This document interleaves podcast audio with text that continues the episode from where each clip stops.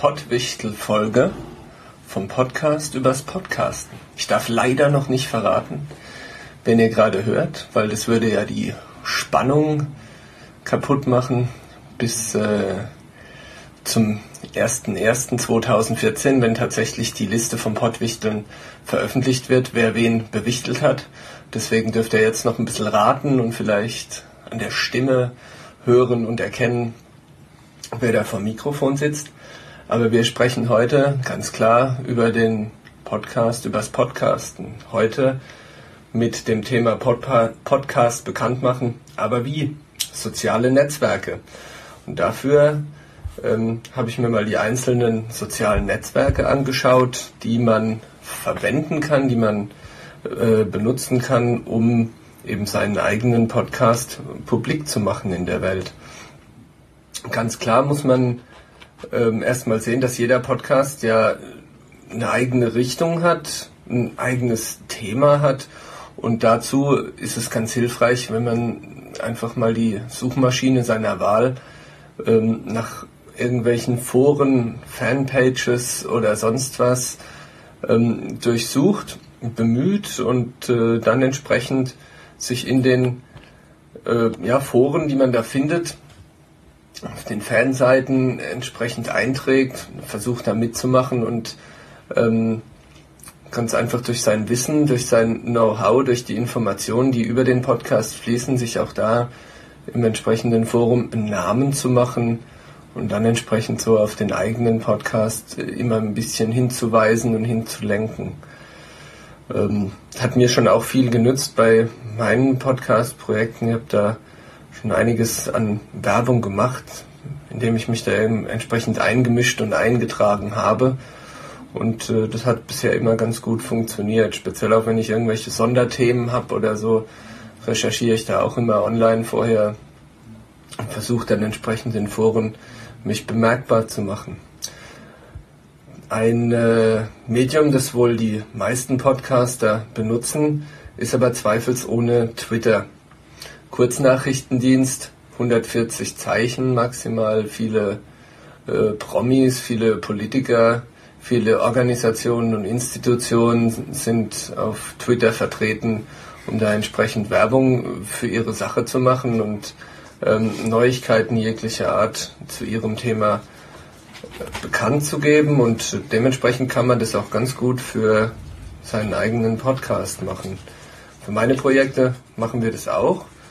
Ähm, hauen da immer die äh, jeweiligen neuen Episoden raus, äh, die veröffentlicht werden und äh, halten da auch Kontakt mit unseren Hörern, Schrägstrich mit unseren Fans.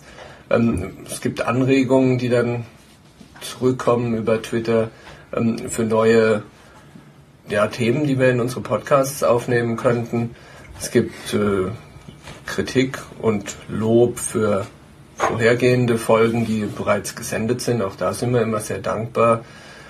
Man muss aber auch dazu sagen, so zumindest meine persönliche Meinung, dass Twitter auch ganz viel Bullshit enthält, wenn ich dieses Wort hier mal verwenden darf. Es gibt ganz viele Leute, die ja einfach anders ticken, wie, wie ich das tue, wie meine Mitpodcaster das tun und äh, da auch ziemlich viel in meinen Augen Müll verbreiten. Deswegen ähm, benutze ich persönlich Twitter eher als Ausgabeprogramm wie als Aufnahmeprogramm in Form von, dass ich mir da Informationen, Meinungen oder sonst irgendwie was hole. Vielleicht liegt es auch daran, dass ich einfach noch nicht die richtigen Leute gefunden habe, denen ich da folgen kann, aber was ich gesehen habe bisher, was mir empfohlen wurde und, und, und, ähm, was ich entdeckt habe durch irgendwelche Verknüpfungen, so richtig eine Message kam da für mich persönlich ähm, in den seltensten Fällen rüber. Deswegen, wie gesagt, Twitter, ich denke, man muss es machen als ähm, aktiver Podcaster, wenn man im Geschehen mit dabei sein will, aber als äh, Sendestation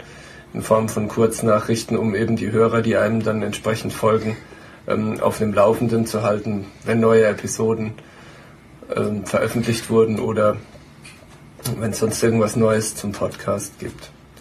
Dann haben wir Facebook.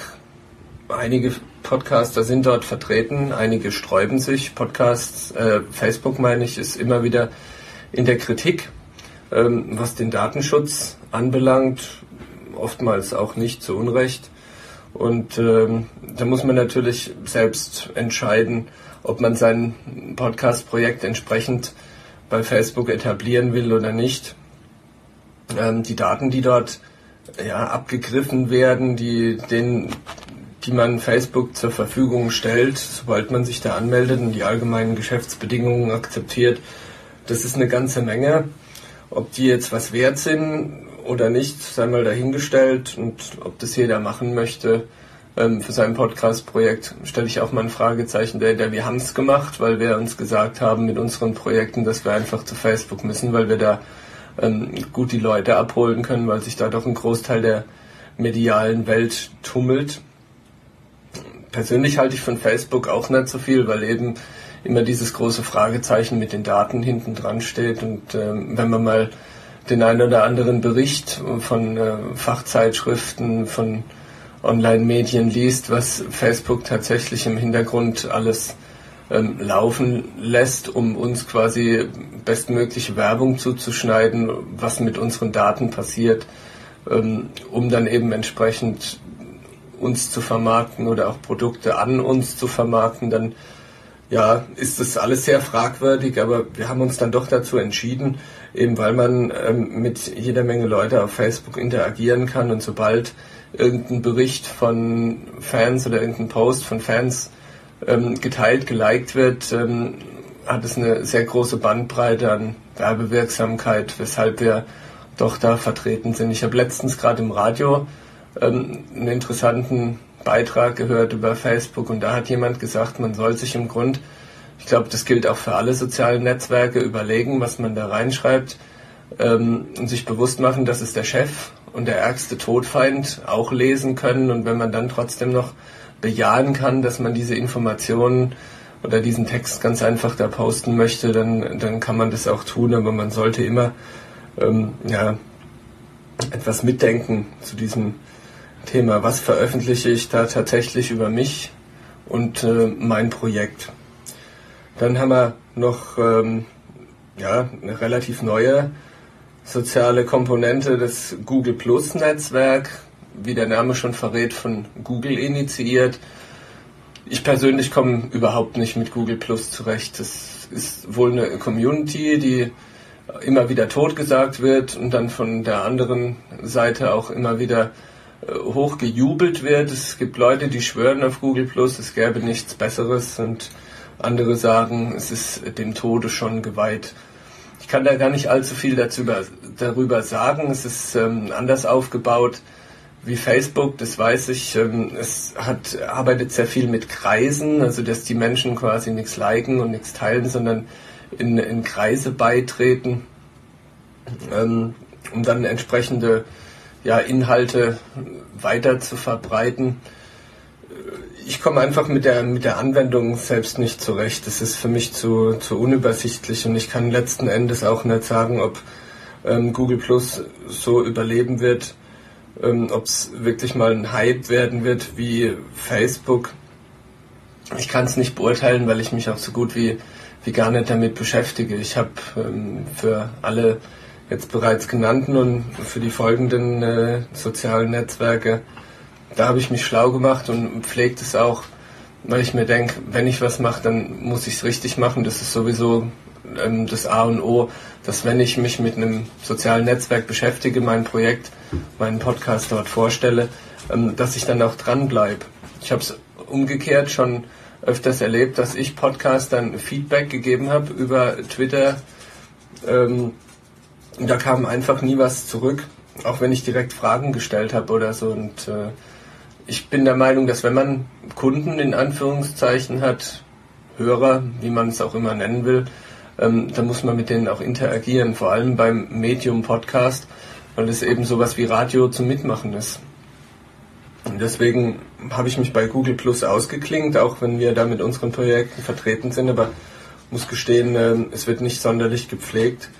Ähm, ja, weil mir da einfach die Interaktion fehlt und, und der Umgang mit dieser Thematik. Dann haben wir ein weiteres Netzwerk, das äh, eher eine Videoplattform ist, allen bekannt, YouTube. wurde schon ganz oft unter Podcastern diskutiert, sollte ein Podcast auch bei YouTube veröffentlicht werden. Da teilen sich auch die Meinungen.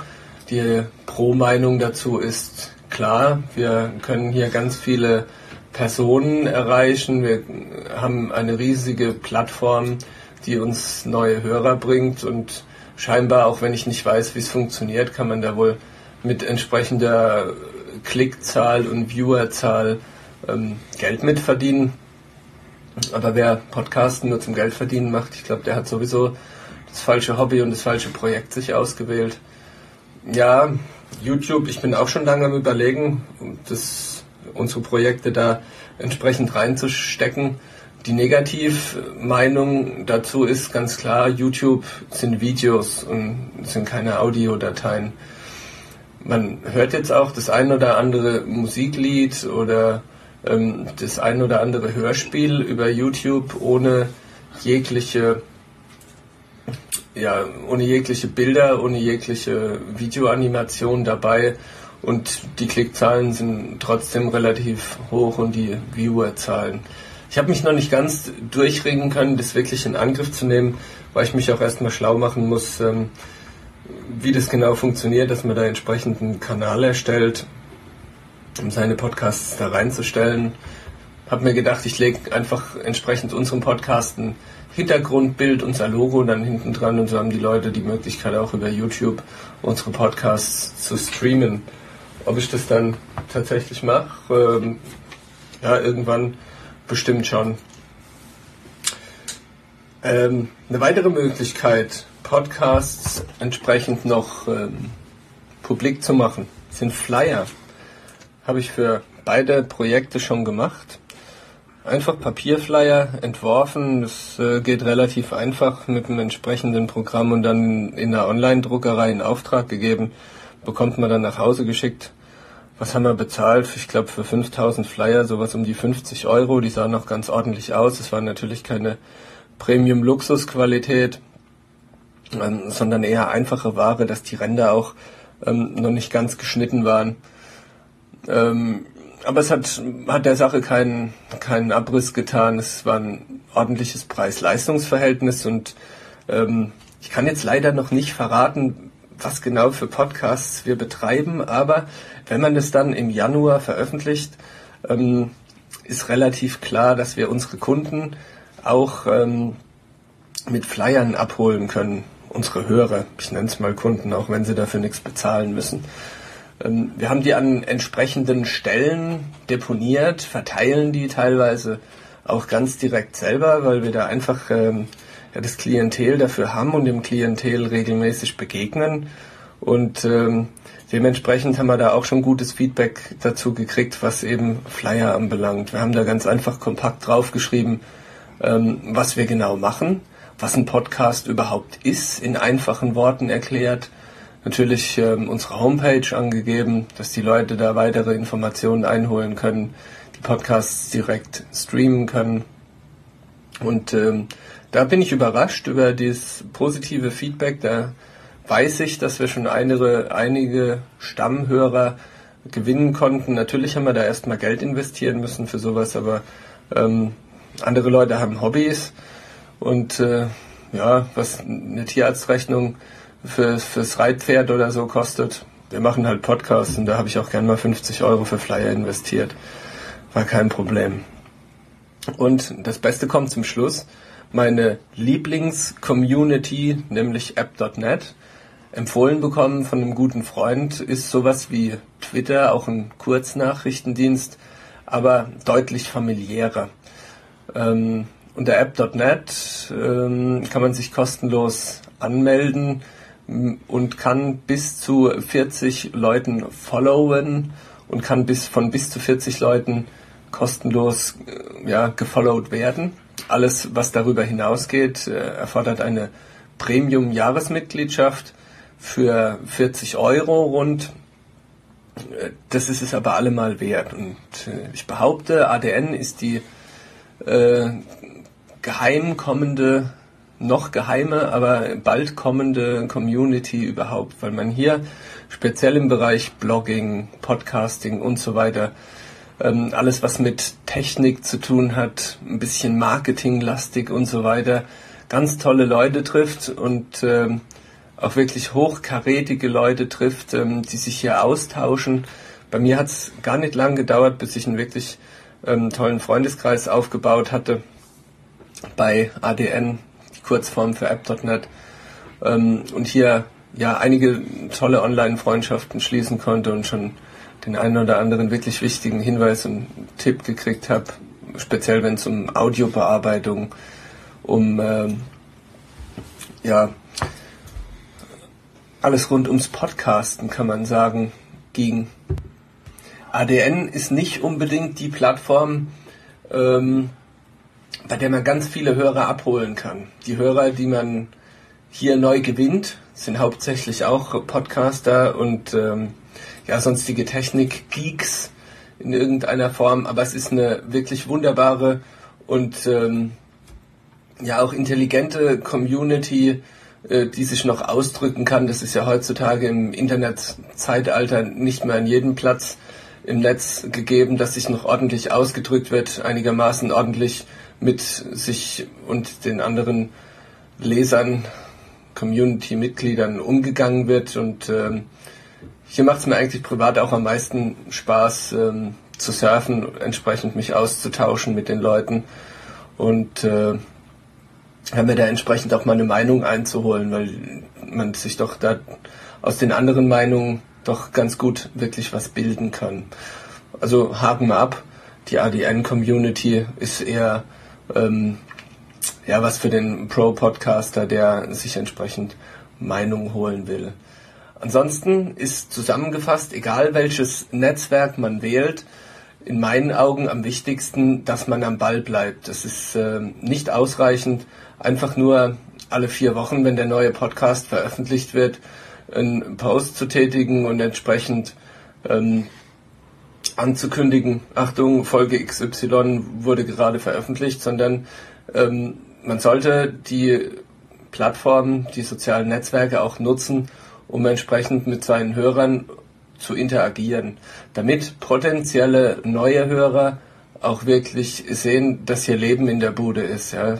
Wenn nur alle vier Wochen da ein Post zu sehen ist, dann wirkt es für die meisten Neuankömmlinge, die aus welchem Grund auch immer gerade über meine Seite im sozialen Netzwerk fliegen, ähm, doch eher uninteressant und unbelebt und deswegen nimmt, die, nimmt das Interesse höchstwahrscheinlich sehr schnell ab. Ich mache es zum Beispiel so, dass ich auch regelmäßig unter der Woche in einem Podcast freien Wochenenden, wenn nichts Neues veröffentlicht wird, immer mal wieder irgendwelche Meldungen von Gleichgesinnten retweete, irgendwas denke, was in meine Richtung geht, was jetzt sinnvoll oder interessant ist für meine Follower, ähm, für meine Fans, dass ich das entsprechend nochmal teile. Wenn ich irgendwas im Netz entdecke, was für die Community interessant sein könnte, dann wird das entsprechend auch über ähm, die sozialen Netzwerke verbreitet und natürlich das A und O mit den Fans interagieren, zurückschreiben, ja, die Posts nicht unbeantwortet lassen. Die Leute freuen sich doch schon drüber, wenn man äh, den Post einfach nur favorisiert oder mit einem Sternchen versieht, vielleicht das ein oder andere Lob, gegebenenfalls auch mal Kritik retweetet, Stellung dazu nimmt. Ähm, genau das ist ja das, was der Podcast ausmacht, ähm, nämlich äh, ein aktives Programm, wo man sich auch selbst als Hörer einbringen kann und ähm, auch Antwort von den entsprechenden Machern bekommt. Ich weiß, es ist ähm, sehr viel Zeit für wenig Lohn eigentlich, aber trotzdem, wenn man es macht, sollte man das in meinen Augen richtig machen und sich dann nicht nur um die perfekte Audioqualität und die perfekten Inhalte im Podcast selbst kümmern, sondern auch um das Merchandising rings um den Podcast inklusive der Publizierung über die sozialen Netzwerke und der entsprechenden Interaktion mit den Hörern. Das war die Beleuchtung von Podcasts bekannt machen, aber wie? Meine Sicht auf die Dinge. Ich hoffe, es hat euch ein bisschen gefallen oder vielleicht sogar sehr. Ähm, bin auch schon gespannt auf meine Pottwichtel-Folge, die ich bekommen werde. Ich weiß ja auch noch nicht, wen, von wem ich bewichtelt werde. Und ich wünsche euch wunderschöne Weihnachten, wenn ihr den Beitrag erst nach Weihnachten hört, vielleicht noch einen guten Rutsch, wenn ich es bis dahin rechtzeitig in euer Ohr geschafft habe. Und ansonsten einen ganz guten Start ins neue Jahr. Alles Gute, bis bald. Vielen Dank fürs Zuhören. Sie hörten eine Produktion der Werkstatt für Audiobeiträge www.audiobeiträge.de